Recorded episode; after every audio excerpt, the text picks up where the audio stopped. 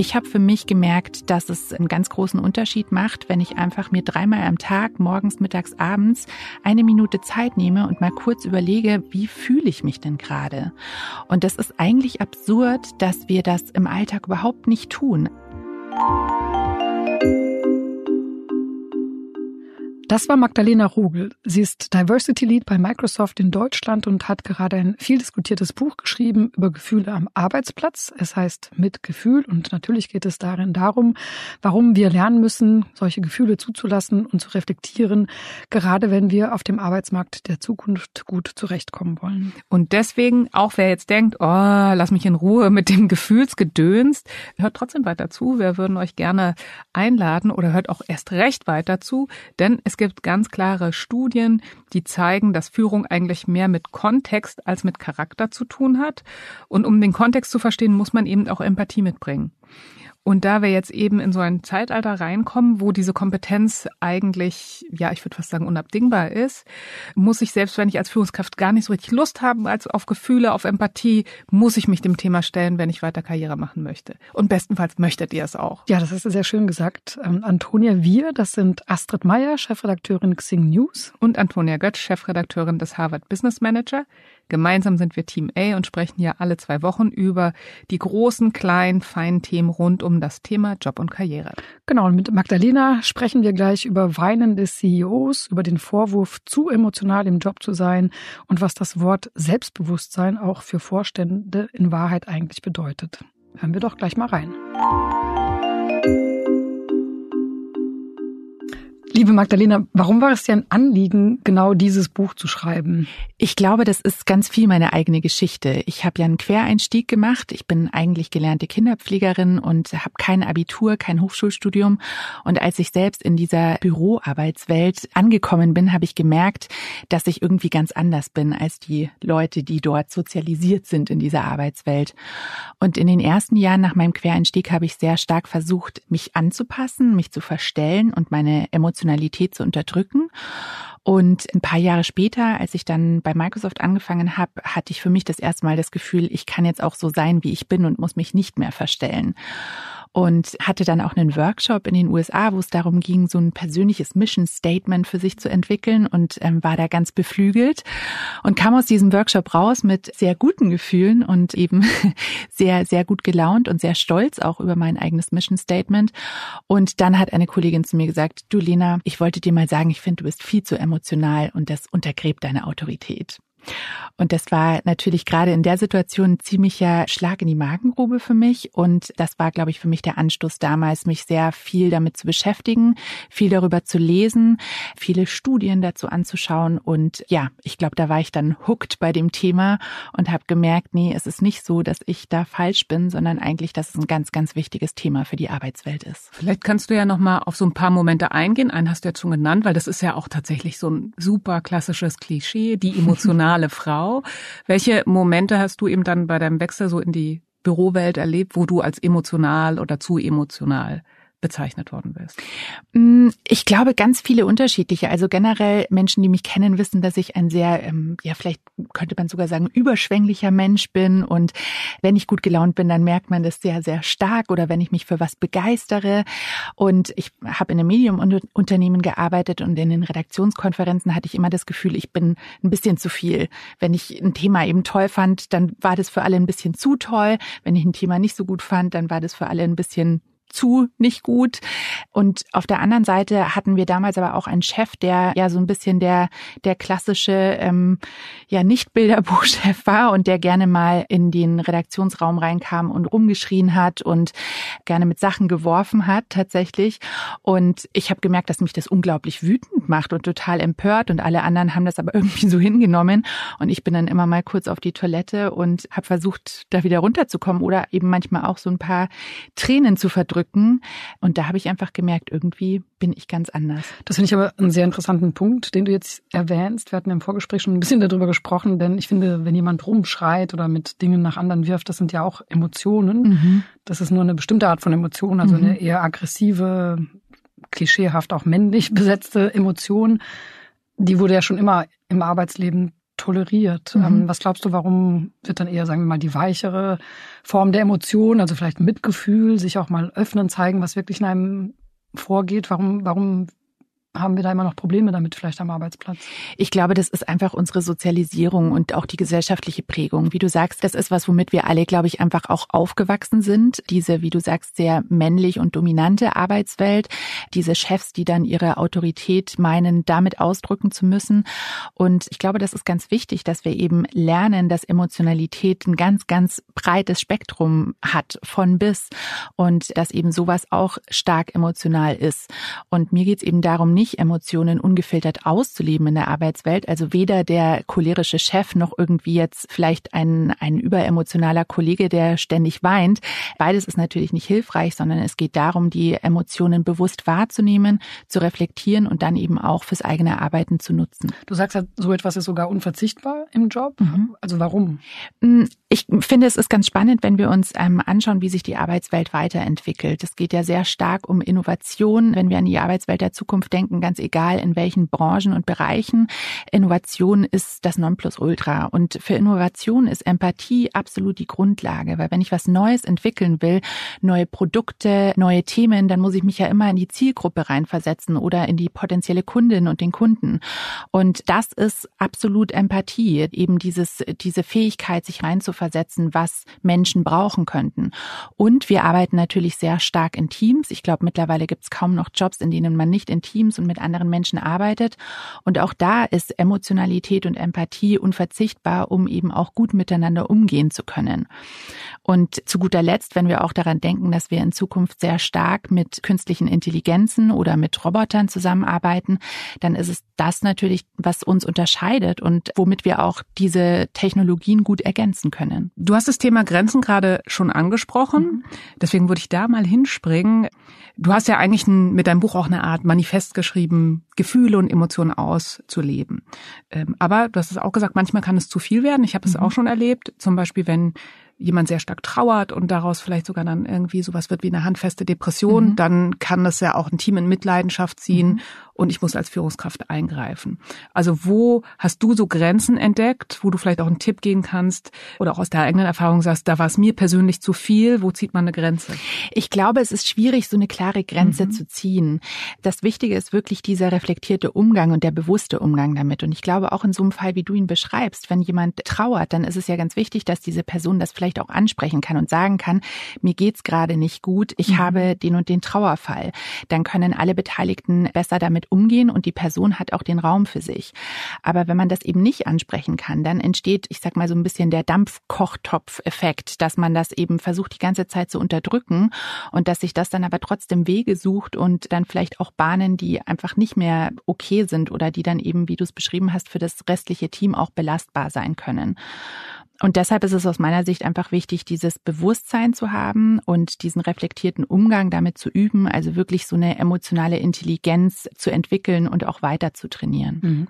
Du schreibst in einem Buch, dass du in deiner Kindheit selbst äh, früh gelernt hast, die Emotionen von anderen zu lernen oder zu lesen, Entschuldigung. Wie kann ich das denn vielleicht auch als Führungskraft lernen, wenn ich das vielleicht nicht so als meine Stärke identifiziert habe. Hast du da Tipps vielleicht? Ja, also ich glaube, das sind ganz viele Kleinigkeiten, wie man das lernen kann. Und das ist nicht immer so das große Ganze. Jetzt mache ich einen Workshop oder eine Weiterbildung zu emotionaler Intelligenz. Aber ich glaube, zum Beispiel das bewusste Beobachten von Menschen kann sehr helfen. Und das kann man im Alltag gut einbauen. Also wirklich einfach in Momenten mal andere Menschen beobachten und versuchen, sich einzuversetzen. Warum verhält diese Person sich gerade so? Oder was könnte in dieser Person vorgehen? Aber an aller allererster Stelle stehen wir natürlich immer selbst. Und ich habe für mich gemerkt, dass es einen ganz großen Unterschied macht, wenn ich einfach mir dreimal am Tag, morgens, mittags, abends, eine Minute Zeit nehme und mal kurz überlege, wie fühle ich mich denn gerade? Und das ist eigentlich absurd, dass wir das im Alltag überhaupt nicht tun. Also wir starten in den Tag und machen los und werden wahrscheinlich zehnmal am Tag gefragt, wie geht's dir? Antworten jedes Mal, ja gut. aber wirklich so mal zu überlegen und mal kurz innezuhalten und wirklich in sich reinzuspüren, wie fühle ich mich gerade und dann vielleicht auch zu überlegen, warum fühle ich mich so, was hat dazu geführt, das hilft eben auch dieses emotionale Bewusstsein zu entwickeln und dadurch was, was für mich eigentlich den Begriff Selbstbewusstsein wirklich beschreibt. Das Wort benutzen wir in der Alltagssprache eigentlich ganz falsch, weil es als Synonym für Mut ähm, und Stärke gilt. Aber wenn wir uns das Wort anschauen, dann geht es wirklich darum, dass wir uns selbst bewusst über uns werden. Wie ist denn das? Also ich habe in deinem Buch auch so eine Art Reise wahrgenommen äh, von dir selbst, weil du hast ja offensichtlich schon früh viel Empathie für andere empfunden, das früh ausbalancieren und Gefühle lesen zu können. Mhm. Und relativ spät gelernt, das auch bei dir selbst zu tun. Ja. Und weil, also wenn du jetzt sagst, das ist so eine Reise, ja, mein Eindruck ist in Wahrheit, die, den meisten Menschen geht's so. Also mhm. die meisten gehen ja strenger mit sich selbst um als ja. mit anderen. Deswegen, wenn jetzt andere sich ja auch auf die Reise machen, was waren so wichtige Punkte, die du gelernt hast? Ja, ich glaube tatsächlich erstmal, das auch, wie du es gerade beschrieben hast, für sich so festzustellen und zu merken, hey, ich bin zu anderen viel empathischer als zu mir selbst. Und diese innere kritische Stimme, die kennen wir ja alle. Oder eben auch das Imposter-Syndrom, was mich eigentlich mein Leben lang begleitet begleitet und ähm, ich habe aber erst vor paar Jahren erfahren, was es eigentlich ist und dann auch festgestellt, dass es auch eigentlich ganz, ganz vielen anderen Menschen so geht. Und ich glaube, das ist der erste wichtigste Schritt, sich wirklich selbst zu reflektieren und auch mal in sich reinzuhören. Und was mir tatsächlich sehr geholfen hat, ist in solchen Situationen, in denen ich dann eben so streng und unfair und manchmal auch wirklich bösartig mit mir selbst bin, einfach auch zu überlegen, was würde ich denn jetzt gerade meiner besten Freundin sagen oder was würde ich meiner Mitarbeiterin sagen? Wie würde ich mit anderen umgehen? Welchen Tipp würde ich denen geben, wenn die vielleicht einen Fehler gemacht haben oder wenn was nicht so geklappt hat, wie sie sich vorgenommen haben? Und das hat mir sehr geholfen, wirklich einen ganz anderen inneren Dialog mit mir zu führen und eben von dieser inneren Kritikerin eher zu so einer inneren Ratgeberin zu werden. Und vielleicht da nochmal eingehakt, glaubst du, man kann wirklich empathisch sein, wenn man seine eigenen Gefühle nicht wahrnehmen kann? Nein, definitiv nicht. Also vor allem nicht nachhaltig empathisch. Und das ist das Wichtige. Und ich glaube, hier gibt es tatsächlich einen großen Geschlechterunterschied. Da habe ich im Buch ja auch ein ganzes Kapitel drüber geschrieben, was mir im Übrigen am allerschwersten gefallen ist im Schreiben, weil ich selbst eigentlich nicht diesen, diese Gender-Grenze oder diese Gender-Thematik aufmachen wollte. Aber ich glaube, es ist ganz wichtig, dass wir bewusst wahrnehmen, wie wir sozialisiert sind und wie unsere Gesellschaft uns auch prägt. Und das ist ganz interessant, weil da habe ich viel aus meinem früheren Beruf als Kinderpflegerin mitgenommen, dass wir Kinder ja sehr früh schon sozialisieren, was das betrifft. Also bei Mädchen geht es sehr früh darum, dass sie sich um andere kümmern, mit Puppen, mit Kuscheltieren, wie auch immer. Und bei Jungs ist es eben sehr schnell auch eine andere Prägung in eine andere Richtung. Richtung. Es gibt nach wie vor ja den diskriminierenden und leider auch sehr rassistischen Spruch, Indianer kennen keinen Schmerz. Und umgekehrt gibt es bei Mädchen dieses im Amerikanischen sagt man Good Girl Conditioning. Mhm. Und das führt natürlich sehr dazu, dass Mädchen oder Frauen dann stärker immer empathisch mit anderen sind, aber wenig mit sich selbst. Und das ist, glaube ich, ganz wichtig, das auch so zu reflektieren, in welcher Welt wir groß werden und sozialisiert sind und das dann aber vielleicht auch wieder ein Stück weit zu verlernen. Warum ist denn diese Fähigkeit gerade für Führungskräfte wichtig? Also als Führungskraft bin ich natürlich verantwortlich für Menschen und ich bin verantwortlich dafür, dass diese Menschen ihre Arbeit gut machen können, aber ich bin auch dafür verantwortlich, diese Menschen weiterzuentwickeln und ihnen dabei zu helfen, zu wachsen und zu lernen. Und dafür ist Empathie natürlich ganz essentiell, um zu verstehen, wie funktioniert ein Mensch, wie möchte dieser Mensch auch geführt werden. Ich habe das erlebt, dass es da enorme Unterschiede gibt. Also manche brauchen eben sehr, sehr viel Nähe, vielleicht auch sehr viel Persönlichkeit, manchmal tatsächlich auch viel Emotionalität Qualität und manche brauchen das sehr viel weniger und brauchen vielleicht für sich eher Abstand und Sachlichkeit. Und ich glaube, das ist ganz wichtig, eben als Führungskraft da so ein Fingerspitzengefühl und Feingefühl zu entwickeln für die unterschiedlichen Arten von Menschen. Mhm. Und hast du denn konkrete Tipps, also vielleicht Rituale oder sonstige Meeting-Setups, die dabei helfen, auch ein Team dazu zu befähigen, also tatsächlich diese Gefühle zuzulassen, sich selbst auch darüber bewusst zu werden, so dass Empathie einfach entsteht, auch im Team.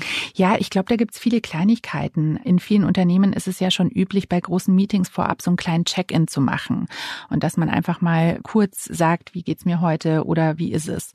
Und was ich gemerkt habe, was für mich in eins und eins Gesprächen einen ganz großen Unterschied macht, ist eben nicht in das Gespräch reinzugehen und so, wie wir es eigentlich alle automatisch machen, zu sagen, und wie geht's dir heute? Weil, wie ich ich vorher schon gesagt habe, diese Frage hat halt eigentlich immer die gleiche Antwort. Und ich habe mir angewöhnt, einfach zu fragen, wie war denn dein Tag bisher? Weil das so einen Raum eröffnet und die Person kann selbst entscheiden, wie sie diesen Raum nutzt. Da gibt's ja auch im Englischen den Begriff Vulnerable Leadership, also auch von sich selbst ein bisschen was zu teilen und preiszugeben, um dem Gegenüber auch zu signalisieren, hey, es ist okay, wenn du vielleicht auch was teilen möchtest. Mhm. Man sieht ja immer wieder auch so, so weinende CEOs mhm. und äh, Social Media ist voll davon und mhm. alle finden das immer auch ganz toll und klatschen. Ich tue mir tatsächlich persönlich manchmal damit schwer. Zum Beispiel kann ich mir nicht vorstellen, dass unsere CEO sich vor alle hinstellt und anfängt zu weinen, weil ich einfach glaube, dass das die Menschen wahnsinnig verunsichern mhm. würde. Also wo, wo siehst du da sozusagen die gute Mischung oder wie, also wo, woran erkenne ich auch vielleicht, wenn es echt too much wird? Also klar, natürlich um uns herum bricht die Welt zusammen, aber manche, finde ich, empfinden ja vielleicht die Arbeitswelt auch noch so als das letzte, die letzte Insel, die so ein bisschen Struktur in ihrem Leben gibt. Und wenn die auch noch wegschwimmt, dann ist vielleicht überhaupt kein Halt mehr da. Mhm. Ja, das finde ich ein ganz wichtiges Thema. Und ich glaube, Struktur widerspricht sich ja auch nicht mit der Emotionalität oder mit der emotionalen Intelligenz vielmehr. Weil ich gebe dir total recht. Also ich fände es auch unpassend, wenn eine Geschäftsführerin von einem großen Team oder einem großen Meeting oder von einer Versammlung steht und dann anfängt zu weinen. Also natürlich kann das mal passieren, um Gottes Willen. Wir sind ja alle Menschen. Aber ich würde das nicht als positives Führungsbeispiel nennen, weil auch das wieder für viele, wie du es beschrieben hast, überfordernd sein kann und dann dementsprechend ja auch unempathisch, wenn ich dann vielleicht Menschen, die da in diesem Meeting, in diesem Raum sind, wenn die sich unwohl fühlen. Aber ich glaube, diese Vulnerability, für die es ja leider im Deutschen keine so richtig gute Übersetzung gibt, Verletzlichkeit finde ich ist auch ein bisschen sperrig. Aber ich glaube, es ist eben ganz wichtig für sich auch zu gucken, wo kann ich das signalisieren, ohne dass ich Menschen überfordere. Und in einem Eins und Eins Gespräch ist es was ganz anderes, weil da kann es durchaus in Ordnung sein, wenn mir vielleicht eine Träne runterläuft, wenn ich weiß, weiß, mit dieser Person habe ich eben so ein Verhältnis, wo das in Ordnung ist. Also vielleicht einfach nochmal ich finde, es sind zwei wichtige Punkte, die ich nochmal rausstreichen würde. Ja, einmal Verletzlichkeit zeigen und mhm. dann, das habt ihr ja beide angebracht, also sich das Rahmens auch bewusst zu sein mhm. und so eine Einladung auszusprechen, sich zu zeigen, ohne aber jemanden schon sehr dahin zu schubsen. Also mhm. ich musste jetzt gerade nochmal an den Fall mit der Trauer oder wenn jemand krank ist, das ist ja auch immer eine schwierige Situation ja. im Team. Ich hätte jetzt mitgenommen, anzubieten, möchtest du darüber sprechen, mhm. aber nicht unbedingt, also weil Astrid hat ja gesagt, es ist ein strukturierter Raum, wo manche Leute wahrscheinlich auch gar nicht über Gefühle sprechen möchten. Ja, ja, und auch das ist eben wichtig, das zu akzeptieren und auch das hat mit Empathie zu tun, ja anzunehmen und zu akzeptieren, wenn Menschen einfach sagen, das, das möchte ich nicht und damit fühle ich mich eben im wahrsten Sinne des Wortes einfach nicht wohl. Jetzt hast du vorhin ja schon gesagt, dass in einer zunehmend automatisierten Welt natürlich diese emotionale Intelligenz uns als Menschen immer mehr einzigartig macht, hoffentlich. Kann ich das denn bewusst auch trainieren, wenn ich das tatsächlich überhaupt nicht in mir spüre? Also wenn ich eigentlich eher so und damit auch gut gefahren bin. Also wenn ich damit auch im Vorstand bin oder so. Ja, also definitiv. Und ich finde, wir müssen das trainieren. Also das haben wir ja vorher schon besprochen, wie sich einfach die Arbeitswelt der Zukunft entwickeln wird. Und selbst wenn ich es dann geschafft habe in eine Vorstandsposition, ist es wichtig für meine eigene Zukunftsfähigkeit und vor allem auch für einfach ein glückliches und erfülltes Leben. Weil es geht ja nicht nur um die Arbeitswelt, sondern es geht ja auch um das ganzheitliche, wie ich mit anderen umgehe und wie ich dann vielleicht auch lebe, wenn ich aus der Arbeitswelt ausscheide, wenn ich nicht mehr Vorstand bin und wie ich dann weitermache. Und das Schöne ist eben, wir können das zu jedem Zeitpunkt unseres Lebens trainieren und diese Empathie ist uns eben angeboren.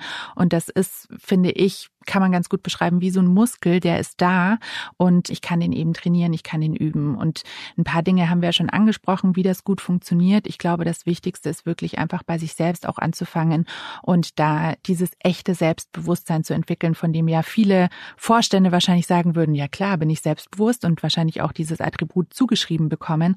Aber wenn man mal nachfragen würde, wie bewusst bist du dir über dich selbst, dann glaube ich, sieht's anders aus.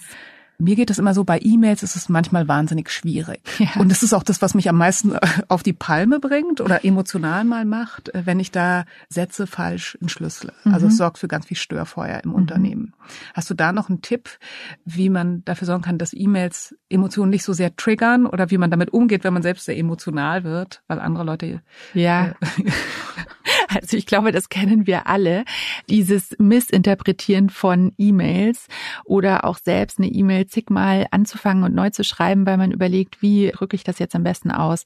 Und da finde ich ganz interessant, weil es gibt in der Kommunikation das Vier-Seiten-Modell Friedemann Schulz von Thun. Ich glaube, das ist relativ gelernt, dass es eben unterschiedliche Arten gibt, wie eine ähm, Nachricht gemeint ist, aber auch eben, wie sie gehört oder gelesen wird, dann in dem Fall der E-Mail. Und auch das hat ja wieder mit Empathie zu tun, äh, zu überlegen, wie könnte meine E-Mail vielleicht auch interpretiert werden oder umgekehrt, wenn wir so eine E-Mail kriegen, vielleicht mal zu versuchen, die mit einem total freundlichen Ton zu lesen und dann zu gucken, ob sich die anders anfühlt als im ersten Moment. Was aber auch sehr hilfreich sein kann, ist tatsächlich das Nutzen von Emojis. Und das wird ja auch mehr und mehr Alltag in der Unternehmenswelt. Klar muss man da auch gucken, welche passen und auch hier wieder empathisch, wie fühlt sich das für das Gegenüber an. Aber mir hilft das oft sehr weiter, mal noch ein Emoji drunter zu setzen, um einfach auch zu zeigen, wie meinte ich jetzt diesen Satz.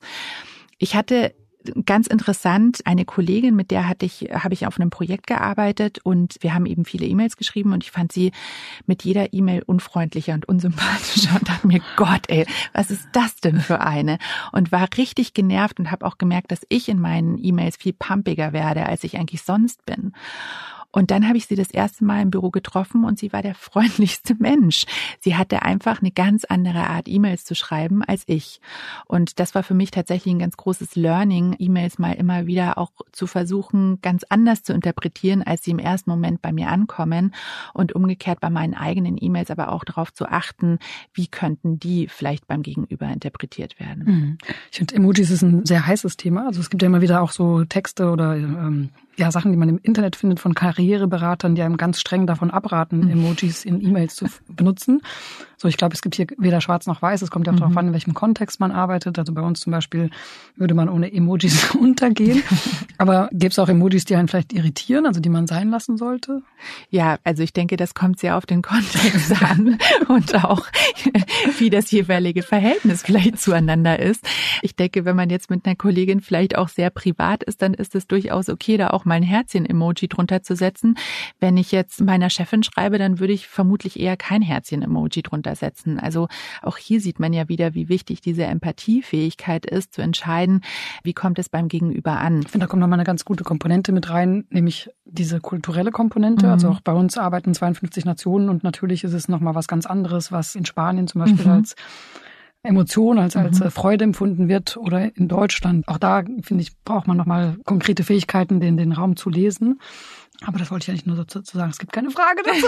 ich wollte nur noch ergänzen, es gibt auch Studien, die zeigen, dass gerade auch Menschen, die noch nie Emojis verwendet haben, ist ja auch ein Generationenthema, mhm. dass die sehr gut damit fahren können. Also äh, es gibt Nachweise dafür, dass das oft hilft, mhm. eben eine Nachricht so ein bisschen abzuschwächen oder leichtgängiger zu machen. Also ja, auch da ist es sicherlich ein Grenzgang. Eine Kündigung sollte man nicht mit einem Smiley versehen. ich würde gerne auf einen Punkt nochmal zurückkommen. Du hast gesagt, du hast auch in ganz unterschiedlichen Kontexten gearbeitet und ich denke, das ist ja ein Punkt. Ich komme in eine Firmenkultur rein und merke, manchmal bin ich da vielleicht auch eine große Außenseiterin mit mhm. meiner Art. Gibt es da für dich auch so einen Punkt, wo du sagst, dann sollte ich lieber gehen? Also wenn ich halt sehr emotionsbetont bin und mir das wichtig ist und ich merke, ich bin die Einzige, lohnt es sich dann eher Mitgefühl zu zeigen, auch wenn ich die einzige Person bin?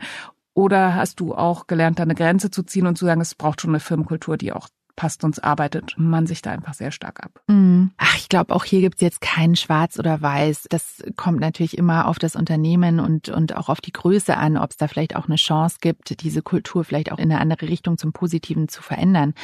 Aber in dem Zusammenhang finde ich auch ganz interessant, das habe ich auch im Schreibverlauf im Buch dann auch in mehreren Studien entdeckt und es gibt auch ein eigenes Buch darüber, nämlich Corporate Emotions. Und den Begriff Teamgefühl kennen wir ja. Bei Sportmannschaften ist das ja auch oft ein Thema Thema. Und das Gleiche gibt's für Unternehmen logischerweise auch. Ich habe da ehrlich gesagt im Vorfeld gar nicht so viel drüber nachgedacht, bis ich ähm, eben dann dieses Buch auch dazu gelesen hatte.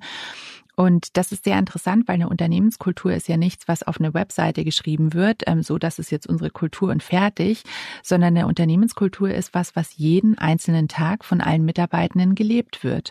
Und die kann sich auch sehr verändern. Und ich glaube, das ist wichtig, dieses Bewusstsein dafür zu haben und eben auch hier wieder das Selbstbewusstsein, eben, dass wir auch diese Unternehmenskultur mitgestalten, diese Corporate Emotion auch mit ja fühlen, kann man vielleicht in dem Zusammenhang tatsächlich sagen.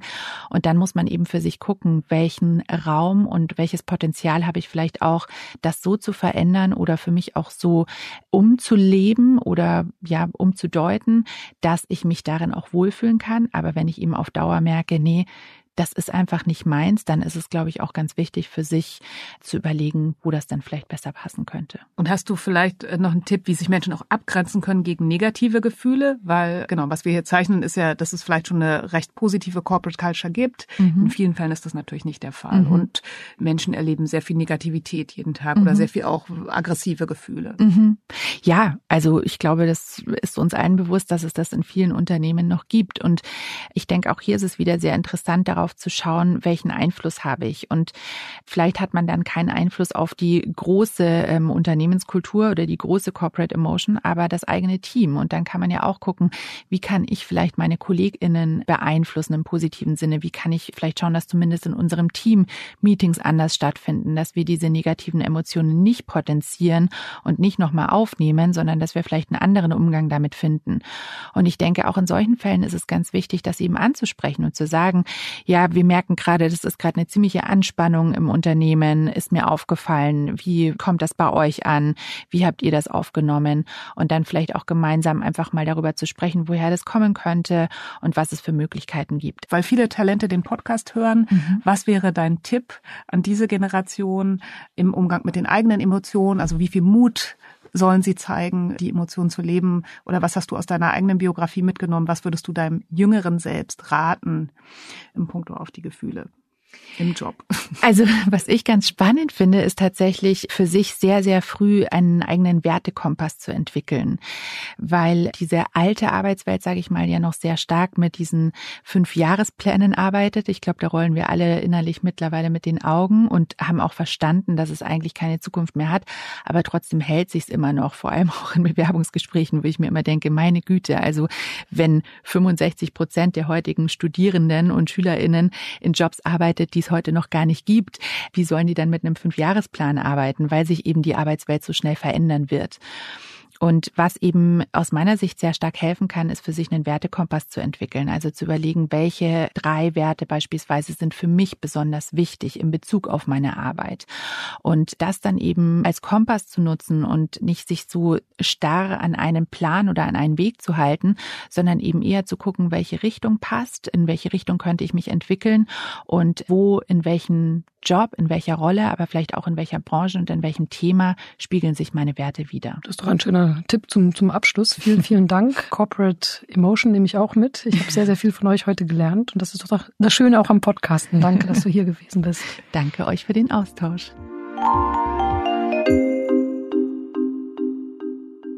Also total viele spannende Punkte, die Lena angesprochen und auch verknüpft hat. Mir ist der E-Mail-Aspekt nochmal hängen geblieben. Ich werde das nun wirklich im Alltag anwenden und mir E-Mails, wenn sie mir schroff oder doof vorkommen, einfach mal wohlwollend vorlesen. Da kann ich ja selbst schon was dafür tun, Konflikte zu vermeiden. Ich fand es sehr wichtig, nochmal genau über diese Grenzen zu sprechen und war, muss ich ehrlich gestehen, noch ganz erleichtert, dass Lena diesen Trend der weinenden CEOs auf Social Media auch sehr differenziert sieht.